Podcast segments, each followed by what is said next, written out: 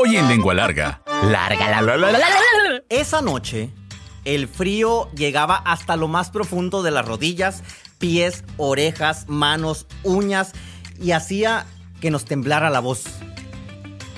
Se congelaba hasta el aire que respirábamos y enfriaba en cuestión de segundos la bebida más caliente que tuviéramos sobre nuestras manos.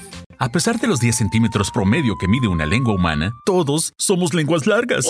Nos encanta el chisme, nos gusta contar historias. ¿Y qué mejor? Aquellas que hablan de comida. Donde la lengua es parte importante de la deglución, masticación y sentido del gusto. Esto es Lengua Larga, el podcast donde el chef Juan Ángel te cuenta historias de cocina, consejos y recetas. ¡Comenzamos! ¿Qué tal, lengua largas? Bienvenidos al episodio número 71. Y voy a empezar leyendo los mensajes, que, hay, que hay bastantes y los agradecemos muchísimo. Vida Borboa, así se llama, dice, me encantan tus podcasts. Te, ma- te mando saludos. A veces no, no pongo de dónde son, porque son mensajes que llegan a través de redes sociales y pues uno no se va a poner ahí como que, a ver, ¿y cuántos hijos tiene? ¿Y de dónde es? ¿Y está casada? O? No, no, no. Nada más el agradecimiento por estar pendiente. Marisol Rivera de Hermosillo, hice la nieve de fresa que platicó en su podcast. Estaba deliciosa. Mi familia quedó encantada. Episodios anteriores dimos la receta y también platicamos sobre la historia de- de la nieve de fresa. Tienen de tarea como 70 episodios para encontrarla. A- a- a- no, no les voy a decir en cuál. Ahí le, ahí le van dando. 70 y... 70, sí. Tienen 70 porque pues en este no está. Pero tienen 70 para atrás. ¿Ese es el 2? Ah, ese es 72. Bienvenidos al episodio número 72. Eh, Sí, es cierto. El, el- el- el anterior fue el 71. El 72, corrijo. Episodio 72. Cecilia Dancil eh, de Hermosillo dice, es verdad lo que dijo en el episodio 71, el pasado. Uno no tiene que hacer lo que no sabe y andar imitando a la gente sin saber qué ondas. Le- Les decía en el episodio pasado que uno hace más el ridículo cuando trata de aparentar en una mesa y, trata de tomar los cubiertos muy elegantemente como lo vio en la novela de María la del Barrio, pero las cosas no son así. Uno tiene que comer como, como uno sabe y a lo mejor viendo al de enseguida a ver cómo lo agarra, ¿no? Eh, María Emilia Chaparro Ciudad Obregón, platicando con mi nieto, me dijo que había ido a un restaurante que le habían servido unos camarones con cáscara y me decía, abuela, no me, no me gustaron, no me los comí y le recomendé que si no sabía cómo se comía, le preguntara al mesero cómo se hacía. Esa es, una, es un acto eh, de- de sinceridad, de solicitud de ayuda, de humildad, que a veces se nos complica tanto. O sea, a veces se nos complica tanto que llegue el, el, el, el, cuchi- el- tenedorcito de los caracoles, por ejemplo, y que, ¿y este cómo? O sea, es para agarrar el caracol, es para empujarlo, para voltearlo, sacudirlo. Uno puede preguntar, porque así como quizá usted o yo no sabemos cómo usar un cubierto, hay alguien que no sabe cómo cambiar una llanta, por ejemplo. O sea, uno no tiene que saber de todo. Eh, luego, Elena, me encantó el podcast y me trajo momentos inolvidables para mí. Y hasta parece que huelo todo lo que dijiste del mole de tu abuela. A mi papás grandes y a mi mamá grande, que es su abuela, le, le encantaba la chorcha y sentirse acompañada.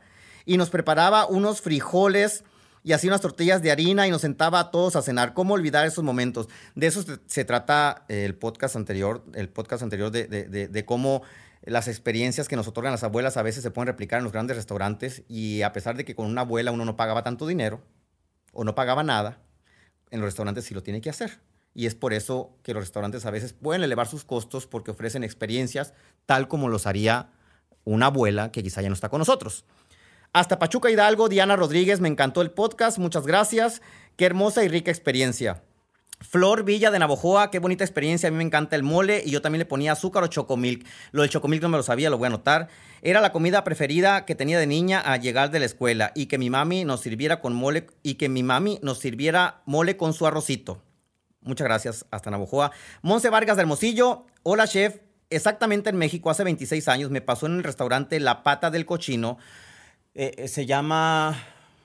Ay, quiero, quiero hacer uso de mi poco francés. No es cierto, un contrabajo hablo inglés. Eh, eh, eh, ay, ¿cómo se llama el restaurante? Pate, no me acuerdo. Ahorita, si me acuerdo, lo voy a hacer.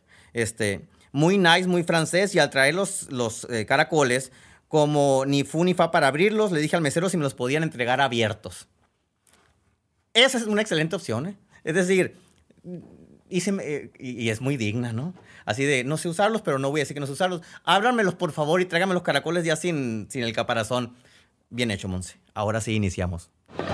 A picar cebolla. Lengua larga, la, la, la. Esa noche, que estaba oscura y solamente iluminada por las estrellas, aunque se escuche muy romántico, así era. Y fue uno de los pocos momentos o de los primeros momentos en los que sentí eso que dice la poesía o la literatura de una noche iluminada por las estrellas. Nunca la había sentido tal cual, porque en el pueblo sí había lámparas en, pues en la calle. En ese corral donde estábamos no había lámparas, ni luz eléctrica, ni piso, eh, eh, ningún techo, así que el techo que teníamos era la bóveda celeste.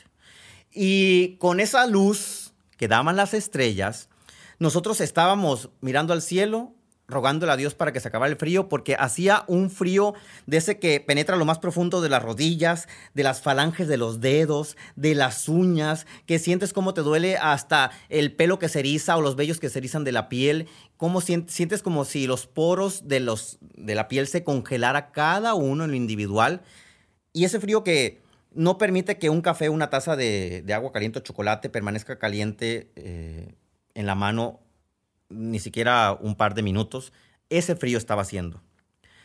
Y ese frío, además de, de tenernos titiritando, movía con su viento las ramas de mezquites, levantaba la paja que había en el piso y también levantaba la boñija, porque había bastante caca de vaca donde estábamos ahí plantados y, esa caca de vaca rodaba con el, fuerte viento que hacía y nos pegaba el aroma a boñiga. Iban a decir, ay, qué desagradable. No, no es cierto. Para, mí el aroma a caca de vaca no es, no es tan desagradable porque no huele número uno como la caca que hacemos nosotros. Las vacas no comen ni lentejas, ni betabeles, ni brócoli, ni coliflor, ¿qué otra cosa genera malos aromas?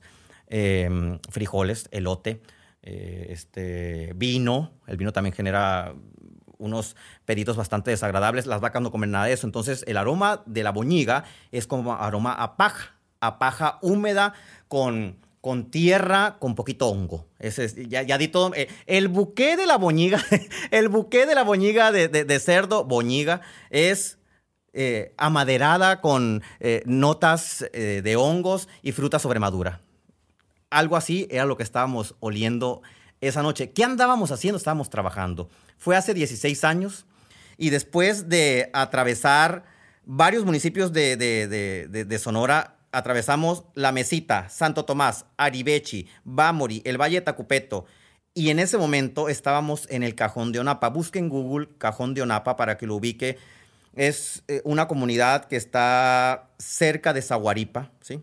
Zaguaripa pues, es una de las comunidades eh, eh, más populares, de los municipios más populares del estado de Sonora, enclavado en la sierra, que es vecino de la capital del mundo, San Pedro la Cueva. Entonces, eh, llegamos a ese lugar que tal cual era un cajón, ¿sí? Entre cerros, lleno de árboles, y nos dijeron, aquí van a dormir. Y lo único que veíamos era las luces de los carros donde íbamos. Y me acuerdo que los, carros empezaron a dar vueltas para estacionarse y yo veía que las luces iluminaban mezquite, más mezquites, más mezquites, boñiga, más boñiga, más boñiga, cerco, mucho cerco, vacas, muchas vacas alrededor y abajo, zacate, más boñiga y mucha tierra. Y yo me acuerdo que volteé a ver al chiquilín y le dije, ¿en dónde nos vamos a acostar? Y me dice, pues aquí al guate, donde sea. Al guate era era, porque ya, no, ya, ya cayó en desuso desde que dejé mi trabajo anterior, eh, era uno de mis apodos por cuestiones que no voy a mencionar. Entonces me dice, al guate, acuéstate aquí. Es más, me dice, vamos a acostarnos así eh, en, en, hilera, porque éramos como 19 personas trabajando. En hilera, una bolsa tras otra, un, un sleeping bag, pues una bolsa para dormir, que tiene zipper, y quien no traía, pues ponía su cobija y luego encima se acostaba y luego se echaba otra cobija encima. Y nos acostamos en fila india todos, ¿sí? Uno tras otro. Y empezó a reciar el frío de la madrugada, porque cuando llegamos eran como las 8 o 9 de la noche. Yo recuerdo que sentía, me acosté con todos zapatos, ¿eh? O sea, me dijo el chiquilín Isidro Oliva, saludos, que era mi compañero de trabajo, me dijo, acuéstate con todo y ropa. Y si traes otra chamarra, póntela y te metes con todo y ropa y la chamarra puesta dentro de la bolsa de dormir. Y si traes otra cobija, ponla encima de la bolsa de dormir. Y dije, No, esa bolsa de dormir me la regaló mi papá para cuando eh, hiciera mucho frío y fuéramos a acampar. En el pueblo se usaba que cuando no había luz y hacía frío, nos acostábamos en una bolsa a dormir así como si acampáramos, pues, en el porche, en el patio, etc. Y esta bolsa me va a quitar el frío por completo, no necesito otra cosa. Y me volteó a ver y me dice, ay, al guate. Dos de la mañana, debajo de la bolsa de dormir, porque estaba cubierto hasta la cabeza, prendí el celular, decía 2.5 de la mañana. Y dije, híjole, todavía nos faltan como unas cuatro horas de este sufrimiento. O sea, está haciendo mucho frío. Yo estaba de ese que no puedes controlar, que te estás titiritando, titiritando, tiemblas los dientes, ya sientes que se te van a caer este, los rellenos de las muelas de tanto que chocan los dientes unos contra otro por el frío que hace. Él creyó que yo estaba dormido. Ese, es uno de los gestos de, caridad humana que nunca voy a olvidar. él creyó que yo estaba dormido, titiritando, y de repente oigo que se levanta.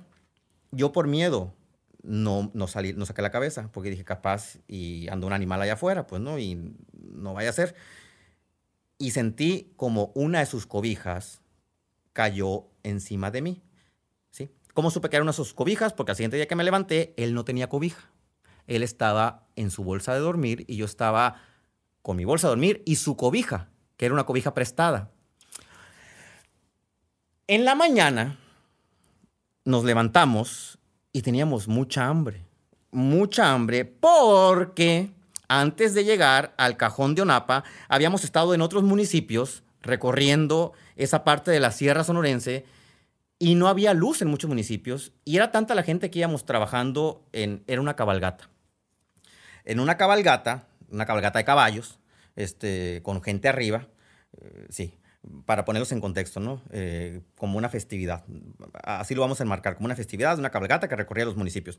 Y, y, resulta que se nos fue acabando el hielo de las hieleras, se fue echando a perder la comida. Nosotros íbamos así preparadísimos del Costco, ¿no? Llevábamos eh, chicken bakes del Costco muy modernos al pueblo, como si yo no fuera de pueblo, pues, ¿no? Llevábamos carne congelada para hamburguesas, bollos para hamburguesas. No, hombre, los bollos para hamburguesa los picotearon unas gallinas en un pueblo la carne para hamburguesa se echó a perder porque hielo se acabó. Hacía, este, era tanto el movimiento y el abrir y cerrar de las hieleras que se acabó el hielo, se echó a perder la carne. Y una noche antes, un día antes, no cenamos en la noche y no comimos. Entonces teníamos eh, este, dos horarios de comida perdidos de un día anterior.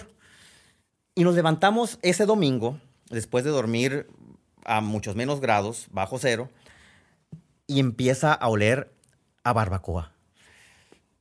Y yo decía, híjole, qué rico huele. Y luego olía frijoles, frijoles puercos, y luego olía tortillas recién hechas. al corral adjunto al nuestro, eh, adjunto a nuestra recámara había un corral, otro, y, estaban ahí varios cocineros preparando eh, comida porque iba a llegar, los caballos que venían de los pueblos anteriores que mencioné iban a llegar ahí. Entonces nosotros teníamos que grabar, me acuerdo. Andamos grabando y haciendo show, transmitiendo y la regada y nos dijeron, ya vamos a empezar a trabajar, van a comer hasta que se acabe el trabajo.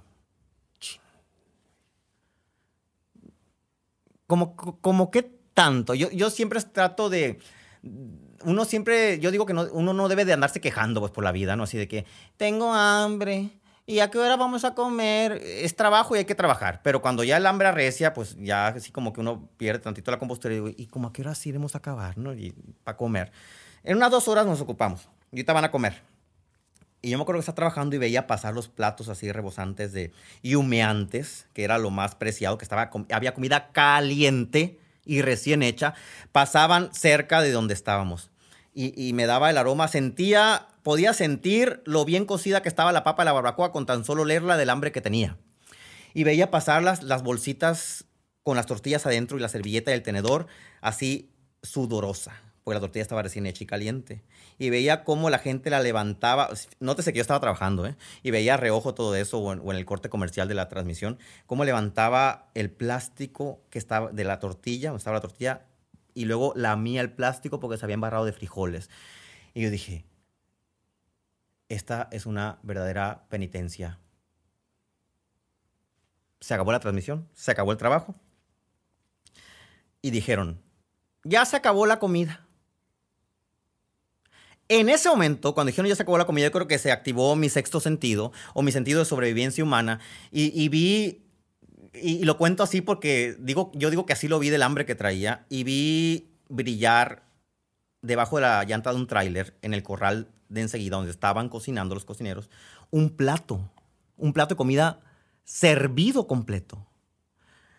Y lo volteé a ver y volteé a ver alrededor, como yo había muchos que no habían comido. En ese momento ahí es cuando aplica el dicho de primero, antes, primero los dientes que los parientes, pues, ¿no? Entonces yo a ver a todos así, el Jesús no está viendo el plato, el Chuyito no está viendo el plato, el Oscar no está viendo el plato, la Belia no está viendo el plato, nadie está viendo el plato, yo estoy viendo el plato, me levanté y me fui corriendo, crucé el cerco, agarré el plato y cuando vi el plato, en el, enseguida de la bolsita de los frijoles, bueno, en de la bolsita de tortilla que estaba encima de los frijoles, había un pedacito de boñiga. Y dije, a ver, Aquí hay dos opciones. O le quitas la boñiga y te lo comes como si nada pasara, o te quedas con hambre.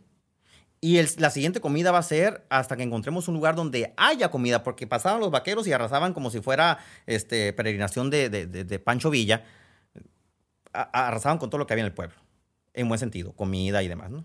Este, pues bueno, dije, ojos que no ven, corazón que no sienten. Quité la boñiga, hice como que no existía, y me comí el plato que estaba ya frío. En ese momento sentí lo que mi papá nos decía, es que ustedes nunca han sufrido hambre. Y yo decía, ay, sí, papá, cuando ando en la escuela y que me da hambre, no, no, no, no. Ustedes nunca han sufrido hambre, hambre de días. Y yo todavía no, yo, todavía no tenía un día completo sin comer. Apenas lo iba a, completar las 24 horas. Y cuando lo comí, nunca me di cuenta que estaba fría la comida conscientemente la vi, pero eh, ya al momento de disfrutarla me supo como si estuviera sentado en la mesa y estaba sentado en la boñiga comiéndome la barbacoa, los frijoles y fue un plato que disfruté muchísimo. Obviamente cuando regresé a Hermosillo duré hospitalizado 48 horas. Fue la primera vez que hice válido un seguro que me vendieron, me acuerdo, una tarjeta. Y dije, ay, me vendieron un seguro, lo voy a usar. Y, y sí lo usé. Y fue una de las, de las experiencias en cuestión de comida ¿Qué más me ha enseñado. A revolver los frijolitos. Lengua larga. La, la, la, y, y, van a decir, ¿y qué receta nos va a dar respecto a toda esta palabrería que dijo antes de la receta? En, en, México hay más o menos como 120 y tantos millones de habitantes, ¿sí? Según el censo del 2021, que fue el último. 120 millones de habitantes. Listos. De esos 120, 54 millones sufren hambre todos los días. 54 millones. Es decir, no desayunan, ni comen, ni cenan, y no en un periodo de 24 horas como me tocó, como me tocó sufrirlo y nos tocó sufrirlos a quien íbamos a trabajar al cajón de Onapa, ahí en la Sierra Sonorense, aquí en la Sierra Sonorense, sino que no hay posibilidad o no hay una luz al final de, esos días que viven estos 54 millones de personas para decir, ah, en unos dos días ya vamos a comer. No, no saben cuándo van a comer. No saben cuándo va a llegar el papá con comida. Y cuando decimos llegar con comida no es con llegar con una pizza, pues no, porque seguramente muchos en su cabeza, los mismos que pensaban que los frijoles se daban en árbol, van a pensar que, ay, sí va a llegar con una pizza de Little Caesar. No, llegar con un kilo de tortillas y sal, porque a veces ni sal hay en una casa de esos 54 millones de personas. Y van a decir, no, pues es que la industria alimenticia y es que los supermercados tiran mucho alimento. No. Y ese, e, este dato en algún podcast anterior lo dije, pero no me canso de decirlo y seguramente no lo escucharon muchas personas y lo quiero volver a repetir. El mayor tiradero de comida que se hace en, el, en México no lo hacen los supermercados, lo hacemos en la casa. Y les voy a poner un ejemplo. Vamos al supermercado con el carrito y decimos, vamos a hacer una salsa para los tacos dorados que, del, miércoles.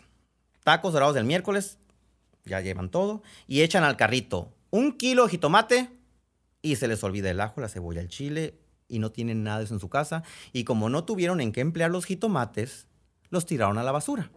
Y ahí se tiró un, se tiró un kilo de jitomate.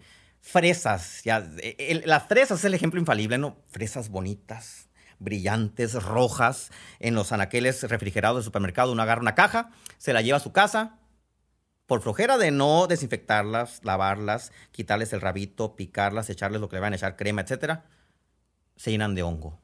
y se tira una caja, que es más o menos como 800 gramos de fresas, a la basura. Si ustedes me están escuchando, yo estoy seguro que la mayoría ha tirado comida del refrigerador porque se le echó a perder porque no planificaron lo que iban a hacer en la semana. Y es ahí cuando tenemos que tomar conciencia de las 250 mil toneladas de jitomate al año que se tiran en México. 250 mil toneladas de jitomate. La mayoría se tiran en los hogares.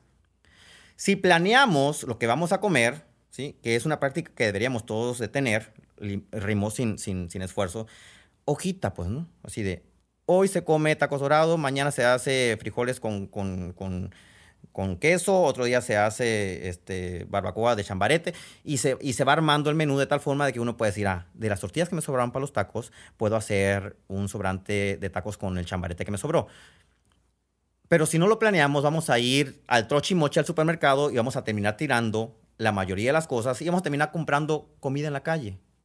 Así, ay, es que pues no me salió la salsa para los tacos, y no se me antojan los tacos. Y no solamente se echan a perder los tomates, las tortillas y todo lo demás también se tira a la basura porque compramos una pizza. A veces no somos conscientes de esas cosas que suceden en casa, ¿sí? Pero para eso estamos aquí.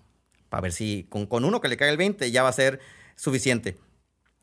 Imagínense, las 250 mil toneladas que se tiran de jitomate en México podrían construir 10 veces la torre latinoamericana, que en su tiempo fue una de las torres más altas de México, que está en el centro de la Ciudad de México, cerquita pues, del Palacio de Bellas Artes, por ahí.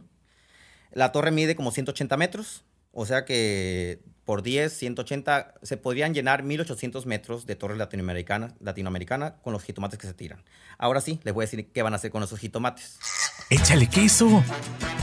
Lengua larga. La, la, la, Para que dejen de comprar o dejemos de comprar puré o, lo compremos en menor cantidad posible, es muy cómodo comprar puré de tomate, es muy cómodo. Pero si ustedes son de las personas que tienen mucho jitomate, que son una de las verduras que más se echan a perder en el refrigerador, les voy a dar la receta para que hagan el puré de tomate y lo envasen y lo congelen si no lo van a ocupar.